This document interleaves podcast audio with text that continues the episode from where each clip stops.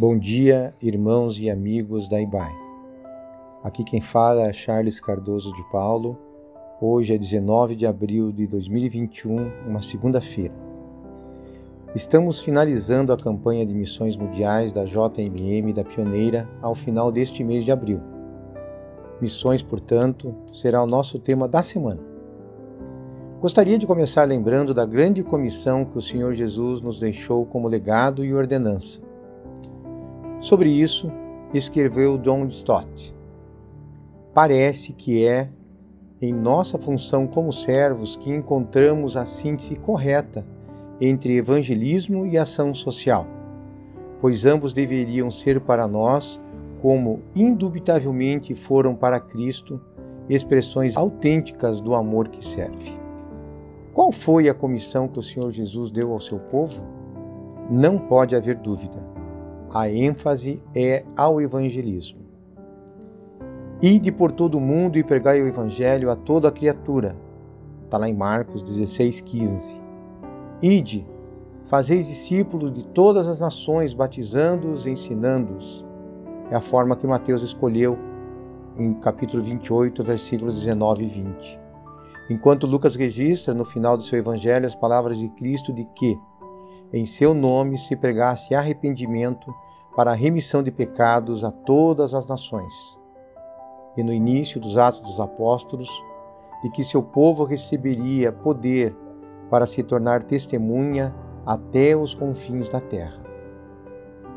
A ênfase cumulativa parece bastante clara. Ela é colocada na pregação, testemunho e discipulado, e muitos deduzem disso que a missão da igreja, de acordo com as especificações do Senhor Jesus, seja exclusivamente uma missão de pregação, conversão e ensino. Não creio que a comissão inclui apenas a tarefa de ensinar aos convertidos tudo o que Jesus havia ordenado previamente. A responsabilidade social está entre as coisas que Jesus ordenou. Dizendo mais claramente, a própria comissão inclui em si a responsabilidade social, assim como evangelística, a menos que queiramos distorcer as palavras de Cristo. A forma crucial como a grande comissão foi entregue a nós, apesar de ser a mais negligenciada por a ser mais custosa, é manifesta no Evangelho de João dessa forma. Jesus havia antecipado isso em sua oração no cenáculo quando disse ao Pai: Assim como tu me enviaste ao mundo, também eu os enviei ao mundo. João 17, 18 e completa: Assim como o Pai me enviou, eu também vos envio. João 20, 21. Nessas duas sentenças, Jesus fez mais do que traçar um paralelo vago entre a sua missão e a nossa precisa e deliberadamente, ele fez de sua missão um modelo para a nossa, dizendo: Assim como o Pai me enviou, eu também vos envio. É claro que o propósito principal da vinda de Cristo ao mundo foi singular.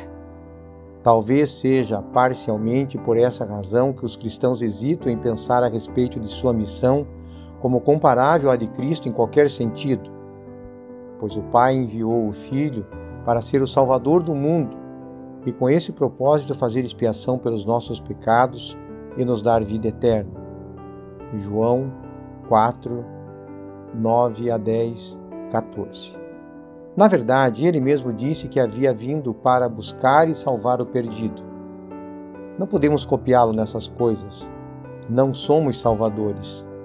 Todavia, tudo isso ainda é uma declaração inadequada para explicar por que ele veio. É melhor começar com algo mais geral e dizer que ele veio para servir. Seus contemporâneos estavam familiarizados com a visão apocalíptica de Daniel sobre o Filho do Homem recebendo domínio e sendo servido por todos os povos. Daniel 7,14.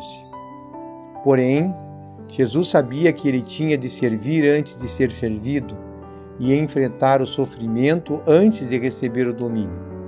Assim, ele fundiu duas imagens do Antigo Testamento aparentemente incompatíveis: a do filho do homem em Daniel e a do servo sofredor em Isaías, e disse: Pois o filho do homem não veio para ser servido, mas para servir e dar a vida em resgate de muitos. Marcos 10:45. No meio de vós, ele disse em outra ocasião: Eu sou como quem serve. Assim, ele entregou-se a si mesmo em um serviço abnegado pelos outros, e seu serviço teve uma ampla variedade de formas segundo as necessidades dos homens. Certamente ele pregou proclamando as boas novas do reino de Deus e ensinando sobre a vinda e a natureza do seu reino, como entrar nele e como esse reino seria espalhado. Porém, ele serviu por meio de obras, assim como por palavras, e seria absolutamente impossível no ministério de Jesus separar suas obras de suas palavras. Ele alimentou bocas famintas, lavou pés sujos, curou enfermos, confortou abatidos e até ressuscitou mortos. Agora, ele diz que nos envia como o Pai o enviou.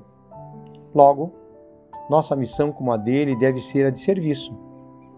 Ele se esvaziou do status divino e assumiu a forma humana de servo. Ele nos fornece o um modelo perfeito de serviço e envia a sua igreja ao mundo para ser uma igreja serva. E é essa função como servos que encontramos a síntese correta entre evangelismo e ação social. Pois ambos deveriam ser para nós, como indubitavelmente foram para Cristo, expressões autênticas do amor que serve. Dessa forma, há outro aspecto da missão do Filho que deve ser comparado com a missão da Igreja. Ele foi enviado ao mundo a fim de servir. Ele tomou sobre si nossa humanidade, nossa carne, nosso sangue, nossa cultura. Na verdade, ele se tornou um de nós e experimentou nossa fragilidade, nosso sofrimento e nossas tentações. Ele até assumiu nosso pecado e morreu nossa morte. Agora, ele nos envia ao mundo para nos identificarmos com os outros assim como ele se identificou conosco ainda que sem perder nossa identidade cristã, para nos tornarmos vulneráveis como ele se tornou.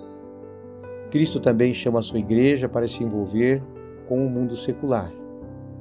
Para nós, é mais natural gritarmos o evangelho às pessoas a certa distância do que nos envolvermos com elas de forma profunda.